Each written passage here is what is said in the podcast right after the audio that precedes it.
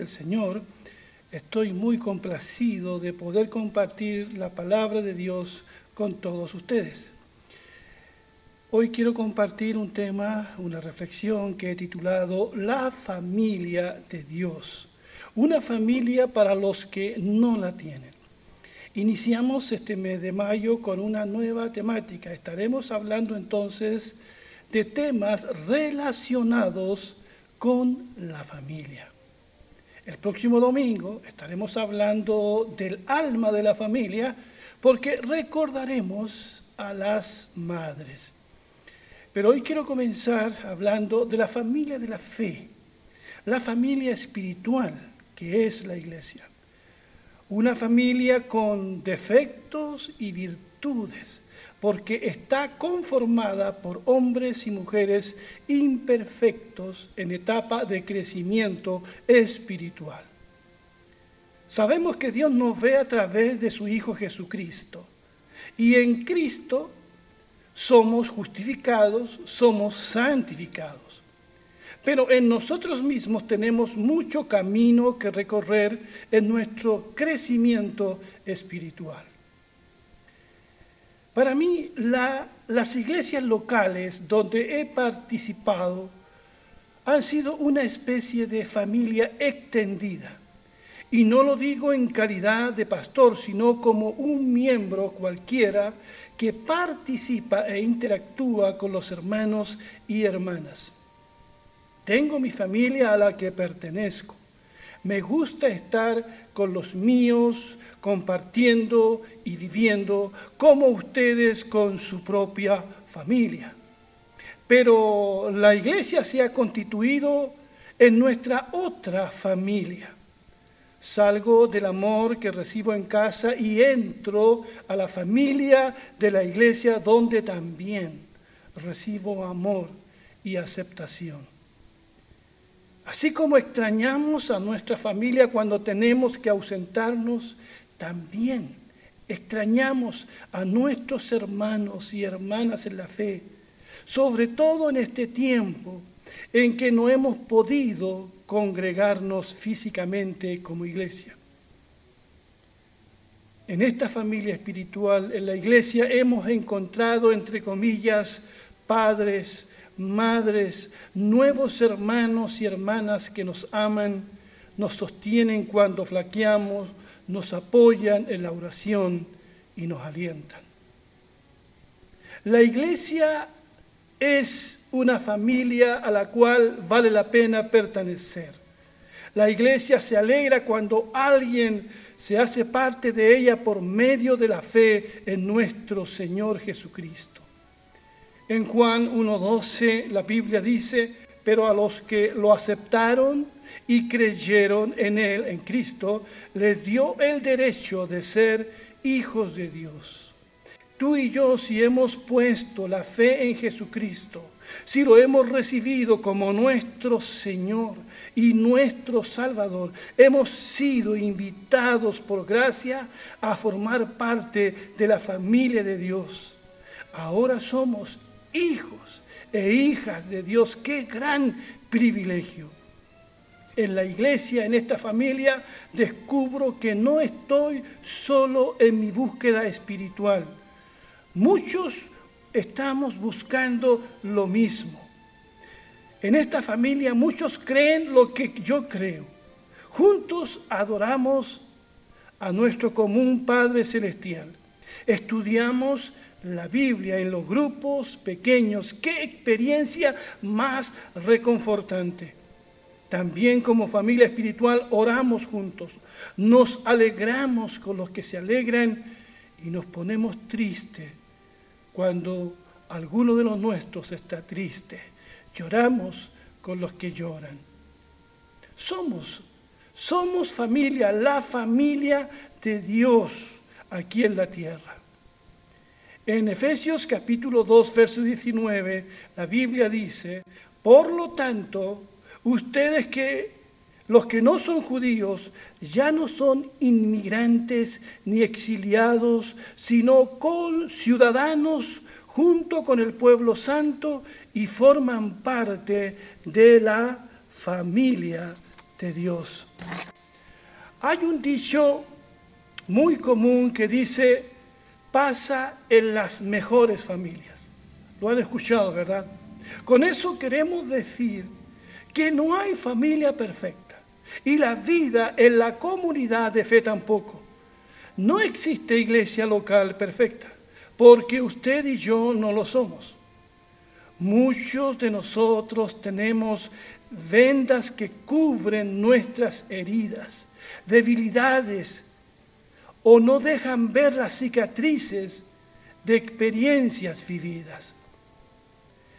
Esto se dice de Lázaro, de quien estuvimos hablando los, eh, domingos pasados. Cuando él resucitó, allí en Juan 11:44 se nos dice, el hombre que había estado muerto salió. Sus manos y pies estaban todavía atados con vendas y su cara estaba envuelta en un lienzo. Jesús le dijo a la gente, desátenlo y déjenlo ir. Lázaro volvió a la vida, pero todavía tenía atadas sus manos y sus pies, su rostro cubierto con un sudario. Jesús lo resucita, pero no lo desata. Esa es tarea de la comunidad allí presente. Jesús les dice, desátenlo y déjenlo ir. ¿Por qué les recuerdo esto en esta hora? Porque todos llegamos a la iglesia con vendas en las manos y los pies, con el rostro cubierto por la vergüenza, para que no vean nuestras heridas o cicatrices, y tratamos muchas veces de aparentar lo que no somos. La iglesia como familia de Dios está para quitar esas vendas, contacto y mucho amor, porque es el amor el que va a cubrir multitud de pecados. Algunas personas llegan a la familia de la fe con una venda de rechazo que han llevado por mucho tiempo. Otros con vendas de culpa otros y otras con cicatrices que testifican de grandes dolores sufridos en el pasado. Muchos llegan con heridas todavía abiertas y desconfiando de todo el mundo. Y la iglesia está llamada a ser una comunidad, una familia sanadora para todas esas personas. Que el Señor nos ayude a ser iglesia, a ser familia de verdad para todos ellos y ellas, especialmente en estos tiempos tan difíciles que estamos viviendo. Hace unos días atrás, con mi esposa, invitamos a todas aquellas hermanas, mujeres que están solas, solas por diferentes razones. Eso no es importante ahora. Solo quiero decir que fue un tiempo precioso y allí realmente pudimos percibir que la iglesia debe acoger y debe estar presente con todas aquellas personas que de alguna manera no lo están pasando bien o han vivido experiencias muy difíciles y la iglesia como familia debe contenerlas. La palabra de Dios dice en Filipenses capítulo 2, verso 1 al 4, si Cristo les ha dado a ustedes poder para animar a los demás, y si el amor que ustedes tienen los lleva a consolar a otros, y si todos ustedes tienen el mismo espíritu y, son compasivos, les pido que vivan en armonía y que se amen unos a otros. Así me harán muy feliz, dice Pablo aquí. Pónganse de acuerdo en lo que piensan, piensan, deseen las mismas cosas y no hagan nada por orgullo o solo por pelear. Al contrario, hagan todo con humildad y vean a los demás como mejores a ustedes mismos. Nadie busque el bien solo para sí mismo, sino para todos. Que así sea, ¿verdad? En Segunda de Reyes, capítulo 6, verso 30, leemos de un rey que usaba dos tenidas de ropas al mismo tiempo. La que llevaba puesta encima era la ropa real que todo, que todos veían, sus hermosas ropas de rey, pero por debajo llevaba ropa de luto, símbolo de una angustia personal muy grande. Nadie lo sabía. Este rey disimulaba cómo realmente se sentía. Saben, a veces nosotros somos así. Tenemos vendas que no hemos retirado de nuestras vidas porque no queremos que nos vean como realmente somos o como realmente nos sentimos. Alguien dijo de, dijo de la iglesia lo siguiente, si todos en la iglesia huelen limpios y parecen limpios, es muy probable que estemos en la iglesia equivocada. Una iglesia que busca ayudar a sus miembros y asistentes debe ser una iglesia, una familia, donde las vendas y las ropas de luto sean bienvenidas también. Pero ese cambio debe empezar por cada uno de nosotros para ser iglesia para los que no la tienen, para ser realmente la familia de Dios aquí en la tierra. El solo hecho de hablar de nuestros problemas ya es sanador. Cristo escuchaba a las personas y veía lo que nadie más veía en ellas. Cuando nos escuchan con amor, nos sentimos aceptados, no juzgados. En Juan 1.14 el Evangelio dice, y la palabra se hizo carne y habitó entre nosotros y vimos su gloria, la gloria que corresponde al unigénito del Padre, lleno de gracia y de verdad. Lleno de gracia y de verdad.